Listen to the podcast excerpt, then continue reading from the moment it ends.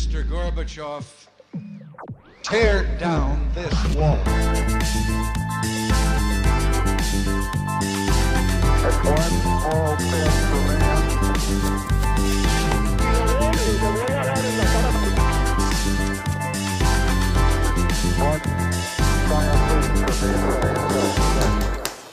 Hola, buenos días a todos y bienvenidos a un nuevo programa de Acá Parchando. Como ven, hoy es un programa muy, muy especial porque estamos aquí en lo que va a ser una nueva sede. Esperamos que nos quedemos acá mucho tiempo.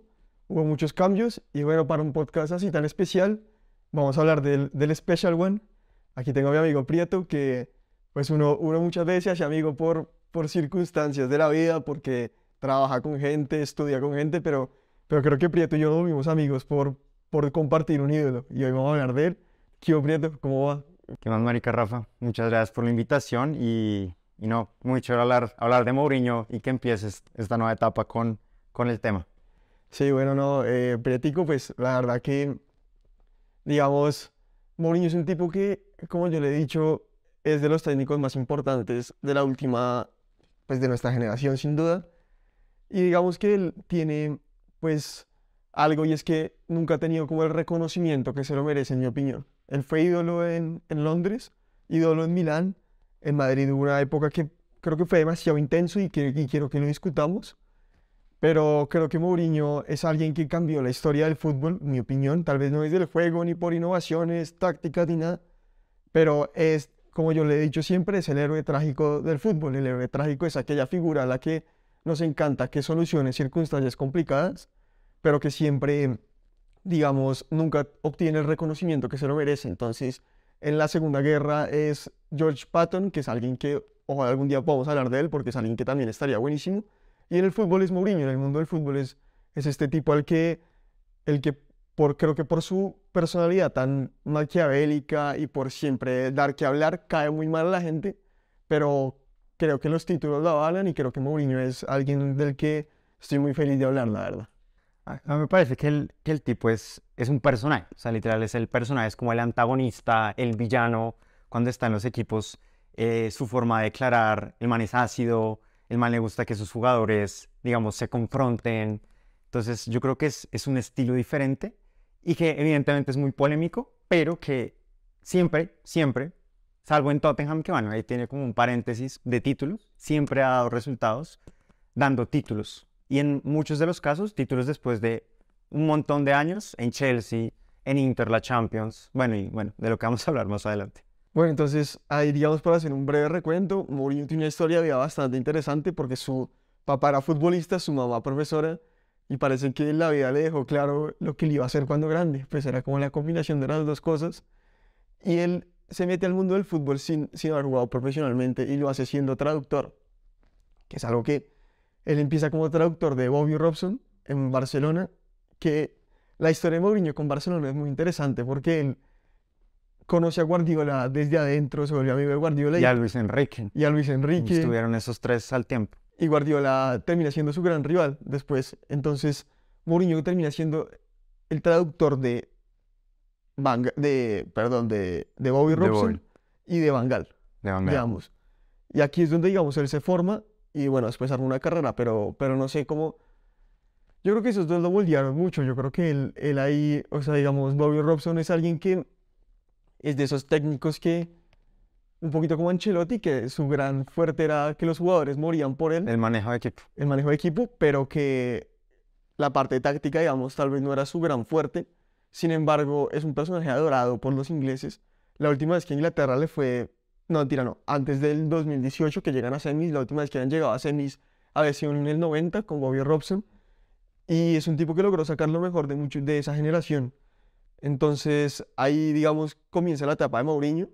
Pero, y esto era para que pues, la gente pueda ver cómo se metió él al fútbol y creo que es Mourinho abrió el camino para el técnico no jugador.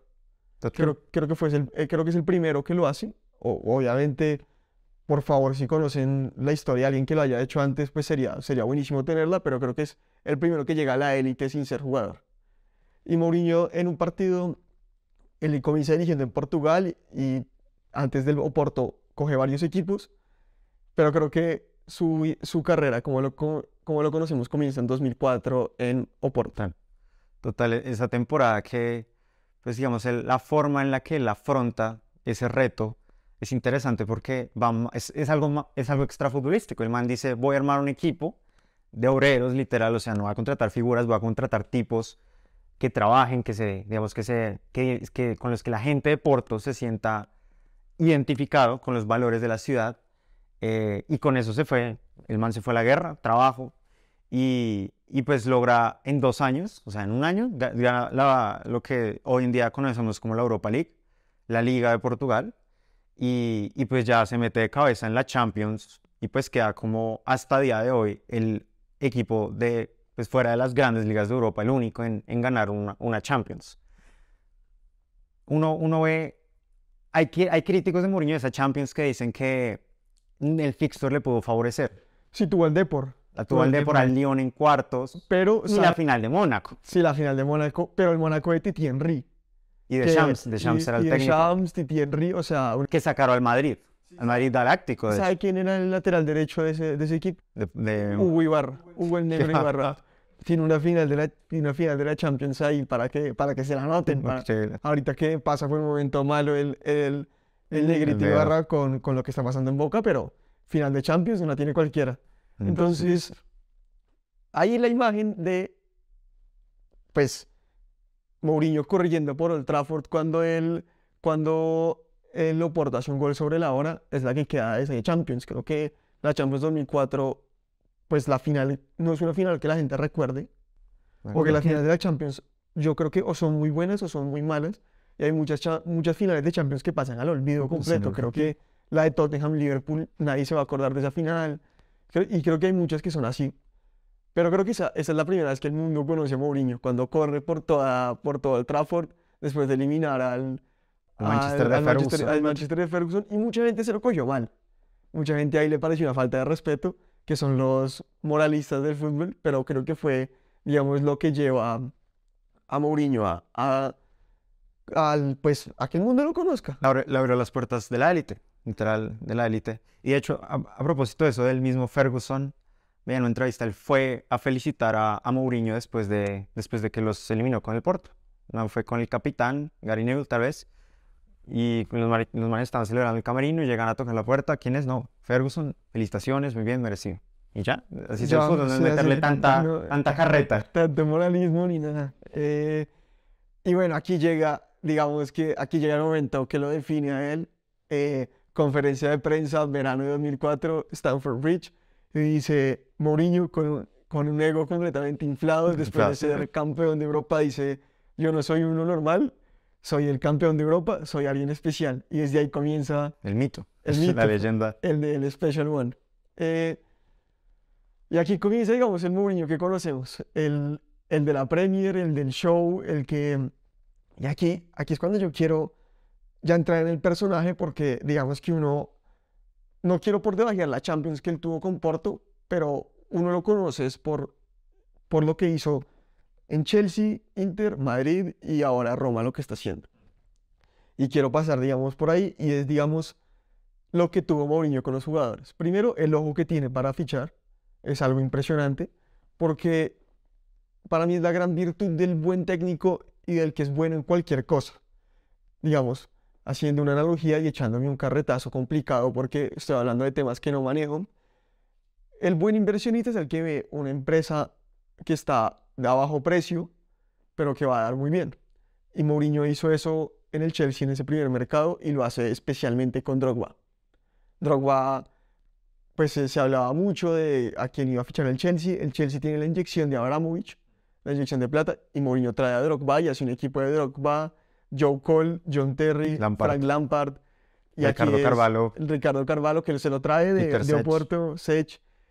Y es, aquí es, digamos, cuando empieza a ver algo de que los jugadores dan la vida por este muchacho, por alguien que en la prensa, el fútbol inglés siempre tiene este toque de caballerosidad, este toque, y que venga un tipo con esa arrogancia y, con, y armar tanto show Y rebelde. y rebelde. Pues hay una, una anécdota a propósito de los jugadores que él cuenta. No sé si fue en su primera o segunda Champions, tal vez la segunda, con el Chelsea, después de ser campeón de la Premier. eh, y es que en un- tal vez unos cuartos de final contra el Bayern, en Inglaterra, no sé si era el partido de ida, la vuelta, o en el caso es que era un partido muy denso, creo que era la vuelta.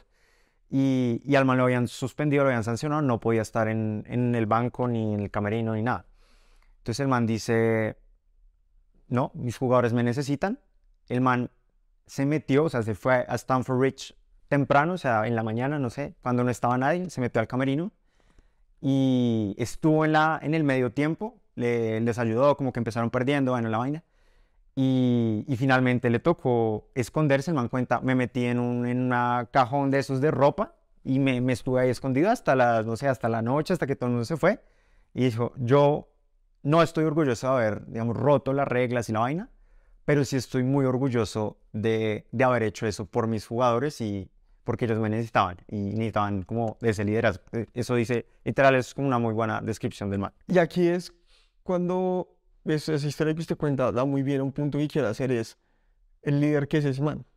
Eh, Mourinho es un tipo que los jugadores dan la vida, pues da, da la impresión, La mayoría. la mayoría porque también hubo el caso Pogba, el caso Manchester Casillas. United, Casillas, pero los jugadores parece que dan la vida por él, parece que se mueren por Mourinho, se mueren de jugar con él. eh, y aquí es, esa temporada termina, él gana la Premier, pero termina con el Chelsea saliendo contra el Barcelona. Y digamos que su ciclo en Chelsea siempre estuvo marcado por dos cosas. Una, porque Abramovich lo echaba después de que los dos pelearan. Y otro, por nunca poder ganar la Champions. Por la Champions. También, tanto en su primer ciclo como en su segundo ciclo. Y aquí es cuando la cosa, pues, digamos, comienza, pues, el mundo conoce a Mourinho y aquí hay algo que se me olvidó remarcar y es el contexto de la Premier. La Premier estaba marcada por dos tipos que eran pesos pesados, por Wenger y, y por Ferguson, y también, y también acaba de llegar Rafa Benítez al, en esa época llegó Rafa Benítez al Liverpool, Liverpool. que termina ganando, termina ganando la Champions de. Estambul. Y él llega con un, con un sentido de, en conferencia de prensa, declarar para sacarlos de quicio, decir, a Wenger siempre lo manejó mentalmente. Se la montó siempre. Eh, a Ferguson también lo, lo molestaba No. un poquito, le decía que el vino que daba en Old Trafford era muy malo.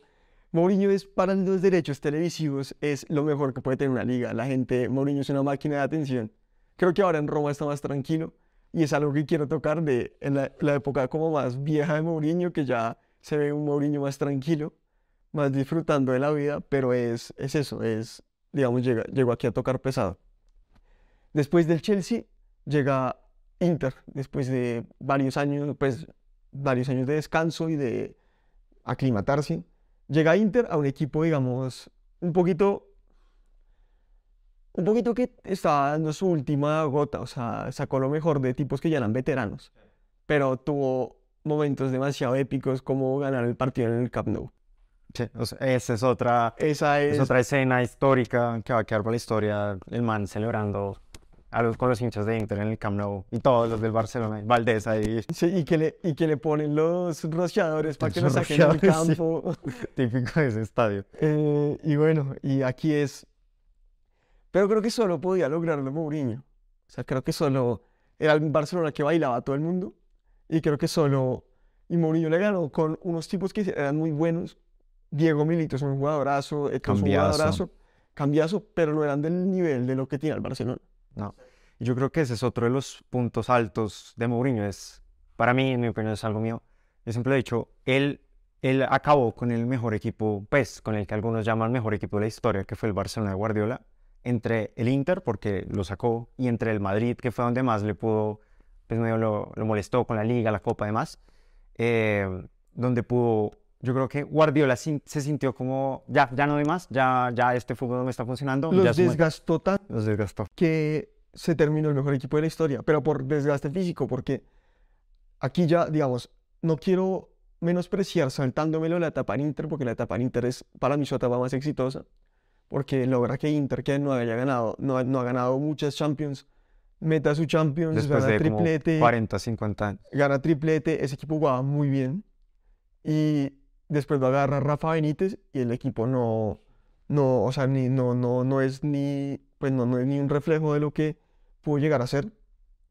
También para los, para los colombianos, Mourinho por ganar esa Champions. Juega con, no, él no dirige, pero es que el Once Caldas se enfrenta al Oporto, que es como Sí, estoy en- momento- en penaltis. Sí, sí, El sí. Once Caldas casi se gana esa. casi, casi le gana. Casi que hay, que- gana. hay que mencionar eso también. Estuvo un penalti. Estuvo un penalti de, de ser campeón del mundo echaron. Caldas. Eh, sí, o sea, eso, ese es un momento que, para el momento tan delicado que pasa Once Caldas, ojalá, ojalá no, no se vaya a la B porque es el equipo que más, más cerca ha estado, pues colombiano. Sí, sí, sí. Y aquí es el momento en el que yo creo que usted y yo no nos vemos fan de, fan de Mourinho, que es temporada 2009, 2010, 2011, 2010-2011. que es, se acaba, el Madrid acaba de, vuelve Florentino a la presidencia del Madrid y trae otra vez la política de fichajes galácticos, una política que un día vamos a volver a discutir porque es- estaría buena, de cómo el Madrid ha venido cambiando durante muchos años, pero el Madrid se come 6-2, eh, con, se come un 6-2 que va a quedar siempre para la historia del hincha del Barça, un equipo que todo el mundo, digamos que es el que todo el mundo reconoce a Guardiola como un gran, pues tipo tácticamente superior. Para mí no es correcto la apreciación de que ese partido sea una gran revolución táctica, porque para mí lo que hizo pues, es jugar con enganche, porque me lo discutiré con mucha gente, pero para mí el falso 9 pues termina siendo un enganche, porque no, no le veo mucho la diferencia, sobre todo cuando está Messi, cuando... Y hoy en día creo que le rayó la cabeza a todo el mundo porque juegan sin delanteros y creo que ese equipo jugó con Eto'o y con Henry que eran goleadores de raza, entonces creo que también, no sé, ahí, ahí es cuando tengo mucho... Guardiola es un tipo al que uno admira mucho, pero creo que lo peor de Guardiola son los guardiolistas, que son muy difíciles de aguantarse porque todo lo... Creo que Pep camina y todos se descrestan. Y entonces, pues digamos, creo que aquí es un punto clave.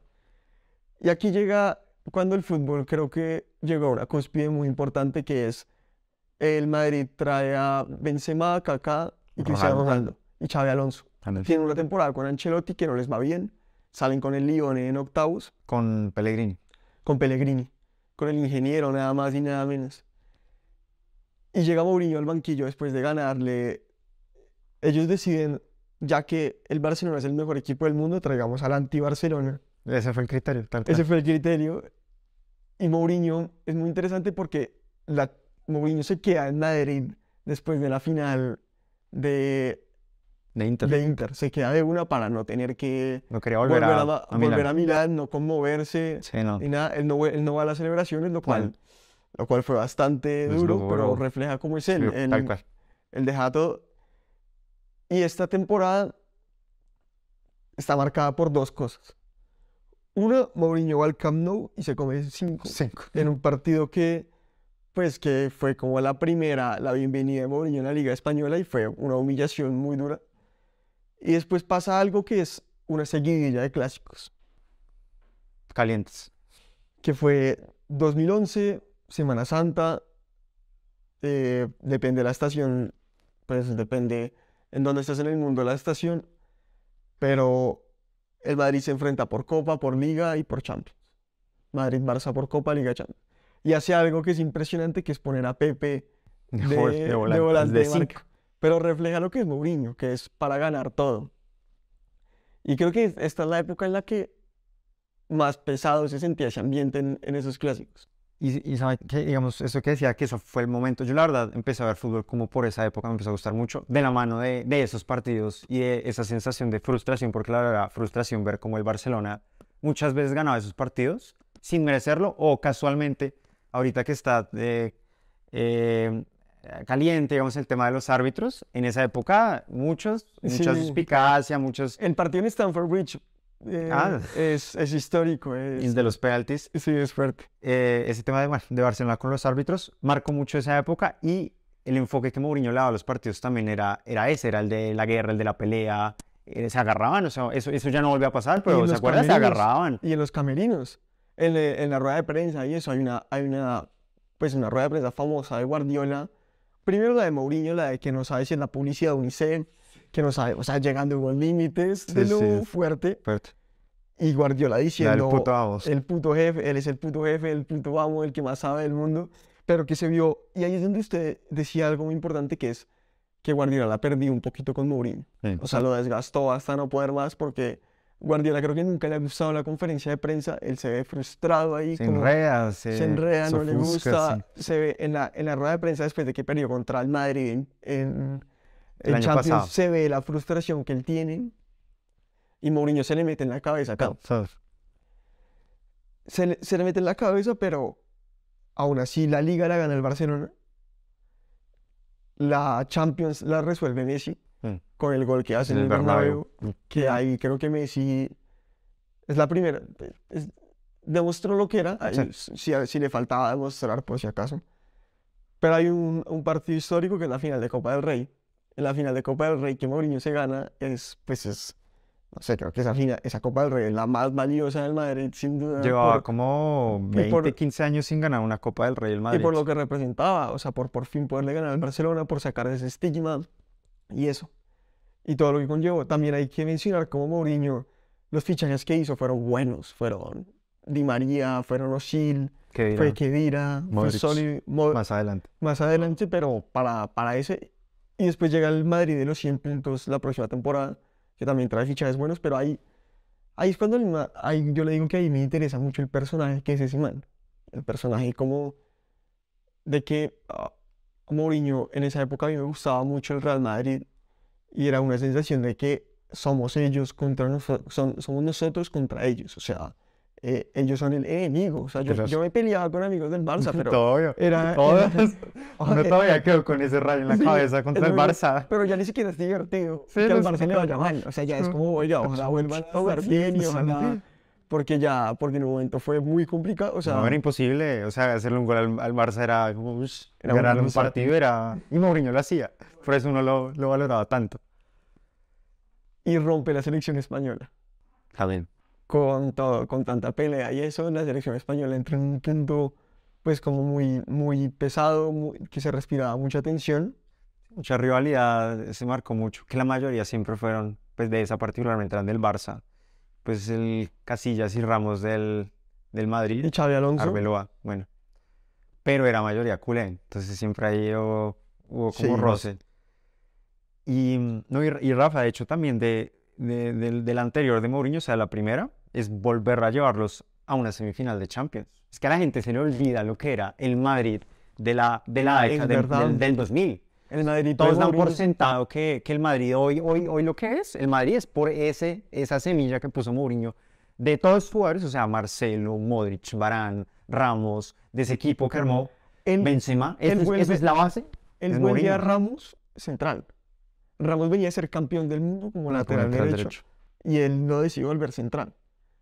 Y ahí es exactamente lo que usted dice. Y el Madrid venía de, o sea, sale, tenía el fantasma de los octavos, ¿se acuerda? Con León y Con Lyon dos veces, creo que fue. Mónaco, la que acabamos de hablar de Mónaco. Mónaco, Liverpool, que Liverpool lo baila al Madrid. Y, Valencia, creo que alguna vez. sí, y fue Mourinho el que da le da la vuelta a esa circunstancia. Y el que logra volver. eh, El Madrid pierde ese año la semifinal con el Barça. Después la pierde con El el Bayern, y después el. Borussia, ¿no? Uh, siempre estuvo. Siempre estuvo muy, Muy cerca, cerca. muy cerca. Y ahí es cuando yo le quiero hablar de ahora la falla de Mourinho, porque yo Mourinho lo adoro, es un ídolo que tengo, pero creo que Mourinho desgasta. Así como desgastó al Barça, también desgastó al Madrid. ¿Usted qué opina de la pelea con Casillas? ¿Cuál es su diagnóstico de eso? Pues lo que dice en el rumor es que se supone que Mourinho creía que Casillas le filtraba cosas a la prensa. Porque tenía la ex esposa que era Ah, pues, Sara Carbonell. periodista. La... Y, y desde ahí, obviamente, Mourinho con esas cosas del vestuario, del camerino, la lealtad, la vaina. Pues si el man creía eso, pues lo abrió. Y obviamente empezó a, a esas declaraciones de Diego López es mejor arquero. Si por mí fuera yo hubiera traído a Diego López desde antes. A mí honestamente me parece que Diego López es mejor. Bueno, todo ese tipo de comentarios. ¿Eso lo creía él o eso es lo que declaraba? No, yo creo que eso lo declaraba. Ok. Hubo un declive de Casillas, ¿de acuerdo? Al- tal vez al final, pero, pero cuando empezó el problema, Casillas no me parecía un, un mal arquero. Pues no era, no era peor que Diego López. Ok, de acuerdo, de acuerdo. Pues, sí, No sé, a mí me ha cambiado mucho la percepción de Casillas. O sea, desde que se volvió streamer. No, desde que oí los audios de Florentino Pérez, que lo mató. que lo mató. Florentino Pérez lo mató a Casillas. O sea, dijo que es un tipo que si se hubiera esforzado hubiera podido ser buenísimo y que, Y ahí no sé, también, también Casillas me pareció egoísta cuando estaba tan mal. Ya en, el ya en la casi le cuesta una Champions al Madrid. Sí, ese El gol de mal nivel Godín de es, Casillas. es gol de El gol de Godín en, en, en Lisboa es de es de Casillas. Casillas. Y acá, bueno, se acaba la etapa del Madrid y los acaba desgastando a Cristiano Ronaldo, a Ramos, a todo el mundo. Creo que nadie se aguantaba más a Mourinho y creo que también fue demasiado. Creo que ya para Con él- la prensa, la prensa, el ambiente, clima toda fue demasiado. Él vuelve a Chelsea, sale campeón de Premier. A Mourinho Fútbol Club. O sea, ese man, de las seis que tienen, tres, tres son de Mourinho. Es, Yo más Mourinho lo, lo que yo digo en Mourinho y que la gente no le reconoce es que él cae tan mal que sus logros se por debajean. O sea, Mourinho tiene Liga Española haciendo récord de puntos, tiene, La de Inglaterra también fue con Inglaterra. récord. Y después de 40 tiene años. Portugal y tiene Italia. Y, esas, y son las cuatro ligas, pues digamos, yo creo que le falta ir a Alemania, pero tiene las ligas más importantes del mundo. Todas las ha ganado Mourinho y en todas ha dejado sus, sus sellos Sus o algo. Pues, por ejemplo, ahorita Roma, la Conference, que bueno, si es un título menor, pues un club que no, o sea, que no Que había nunca ganado nada nada. y que venía mal y vean cómo Mourinho lo...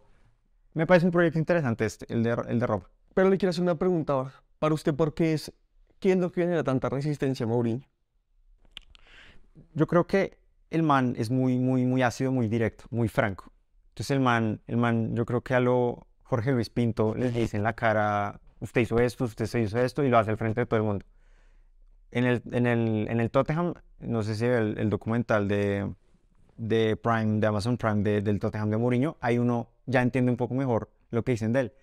Él genuinamente dice que le gusta que los jugadores se peleen, o sea, que literal, que se puteen, que se confrontan, porque eso hace que saquen lo mejor de ellos, que se potencien, que, que se esfuercen al máximo. Entonces yo creo que como esa cizaña, ese veneno que le puede meter es tóxico. O sea, literal, yo creo que Mourinho es tóxico y eso es lo que termina desgastando a la gente, como esa toxicidad. Yo creo que a la gente le gusta idealizar gente y, no, no es una palabra, pero hacer demonio de gente, ¿sí me entiende? Creo que lo necesitamos. Y yo creo que Mourinho es un demonio porque demuestra lo que uno, lo que la gente a veces no le gusta de un jefe que sacó lo mejor de él o lo que se. Mourinho demuestra el precio que hay que pagar para ganar y yo creo que por eso la gente le cae tan mal. La gente prefiere quedarse con tipos que al exterior son muy chéveres, pero en el interior son muy eh, mal, mal comportados, como algunos políticos o algo así, para demostrar como algunos valores superiores y la vaina, pero creo que Mourinho es demasiado... Transparente. Y Mourinho no sacrifica su imagen pública por ganar. Es algo que nunca, pues que nunca, a nadie se le puede olvidar. Y ahora, otro tema que quiero discutir y quiero ponerlo en, pues como en los contextos de lo que le ha pasado. El United de Mourinho nunca jugó bien, pero ganó la Europa League y ganó la FA Cup y ganó cositas. Nunca jugó muy bien. Ahora, Resultadista era. ahora, nadie ha jugado, salvo Ten Hag ahorita un poquito, nadie ha jugado bien en el No, desde United que se estos fue, años. desde que se fue Sir Alex. En el Tottenham. Digamos, esos dos, porque ahora en la Roma le está yendo bien. Le volvió a ir bien a Mourinho, aunque es otra cosa de lo que estamos acostumbrados a verlo. Otro proyecto, él está chocho en esa ciudad, él está tranquilo, él quiere quedarse allá a vivir. Sí. Él, creo que, creo que le vino muy bien no estar Con tanta presión. con tanta presión, creo que está tranquilo, creo que volvió, no, no lo ha dicho, pero creo que volvió a disfrutar, como Uf, creo que Volvió a ser feliz. creo que volvió a ser feliz y creo que, no sé, se, se le ve como, como un- una tranquilidad que no, nunca se la había visto. Y, y me alegra por, no lo conozco ni mucho menos, pero Ojalá. me- ojalá lo conociera, pero, pero me alegra por él. Pero le quiero hacer otra pregunta y es, ¿usted que Mourinho le cuesta cierto tipo de jugador? Yo creo que, y es, y es lo que, lo que lo hablaba, lo hablaba ahorita con muchos amigos, es a Mourinho el tipo que juega fútbol sin querer ganar y que solo le, le gusta porque le genera plata y fama. Ese es el técnico para tener a Mourinho. Y se veía mucho en el documental que usted dice, y se veía mucho con el caso de Pogba. Mourinho y Pogba tuvieron una relación muy densa, Sí.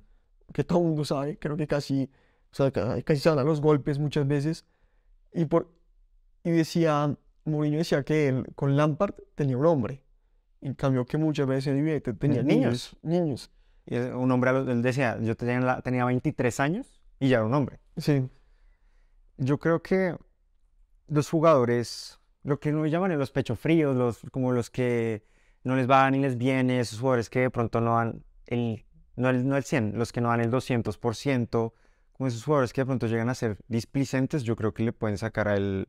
Yo creo que es un tema peor. generacional. O sea, que yo veo, veo mucho eso en día.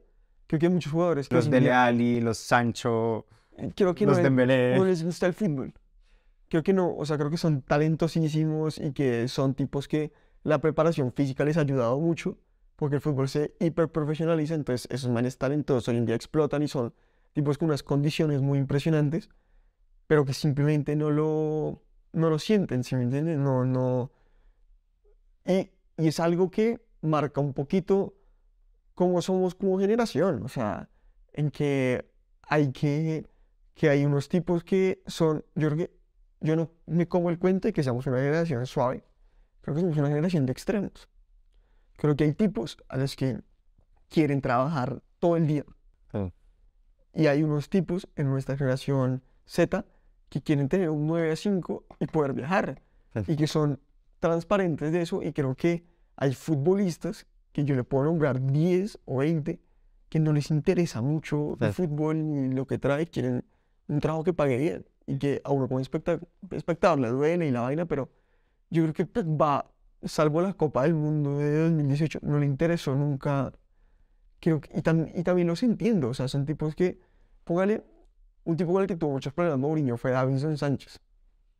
Pero póngase también en la piel de Davinson Sánchez, el tipo man salido de sí, un origen muy humilde, que llega a Inglaterra a, por, a darle a su familia mejor vida Tom.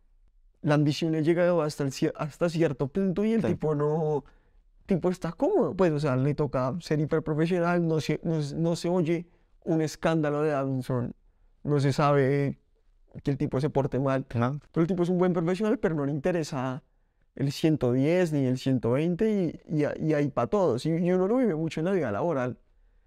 Que hay tipos que el trabajo es el trabajo y punto, y que Ya. cumple un 9 a 5 y que, y que, no- y que si alguien quiere ir y trasnochar, pues bien pueda, pero a mí no me importa.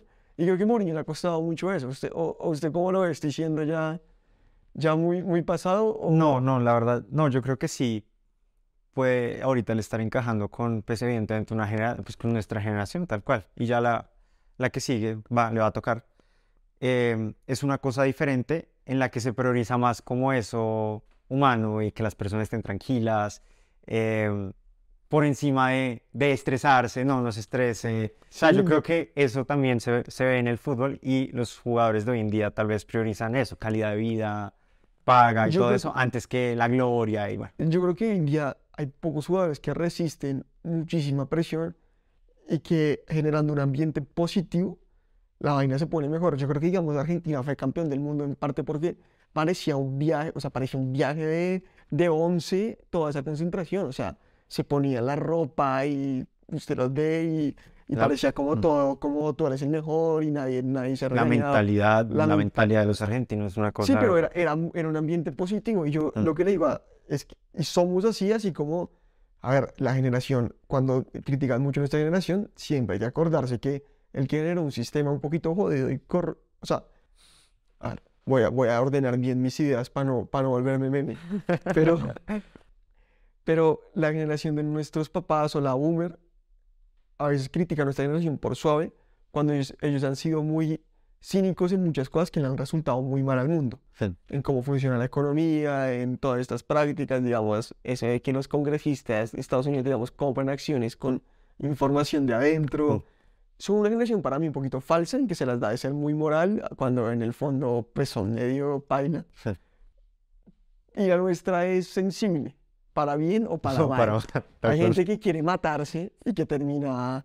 Y hay unos que yo me considero un poquito en el medio, pero con, digamos, con este podcast sí quiero el mejor, que ahorita estamos ya acá, ambición, ambición, pero creo que en mi vida laboral a veces soy un poco de, bueno, usted dígame que tengo que hacer hasta las 7, pero pues, o sea, hermano, esto es mi trabajo, no es mi vida y si... De acuerdo. Y si me interesa la prioridad de las personas, o sea, si a mí alguien me dice como, oiga, es que usted me está tratando muy mal y, y está muy triste cómo me está tratando en la universidad, a mí me, me duelen esas cosas, o sea, no me gusta como, como soy, soy así y creo Sí. que, y creo que hay que aprender a motivarnos y creo que va a ser el próximo, el próximo desafío de Mourinho, el próximo desafío de Mourinho es cómo sacó lo mejor de Tammy Abraham, de cómo sacó lo mejor de, de, de otro otra gente, o- otra, otra generación, otra manera de pensar y otra manera de pensar. Digamos, me le saco el sombrero a Ancelotti. Él, él ha sabido hacer eso. Ancelotti, o sea, se ha visto cómo vi- la relación que tiene con Vinicius y con Rodrigo es, es impresionante. Con Valverde. Con Valverde lo quieren como su... Sí, lo ven como el papá del lo ven abuelo. como el papá y lo adoran y, y ba- baila con, Sí. con ellos. Sí. No, otro Entonces, personaje. Bueno, y entonces, Platico, pues ya estamos aquí como, como terminando.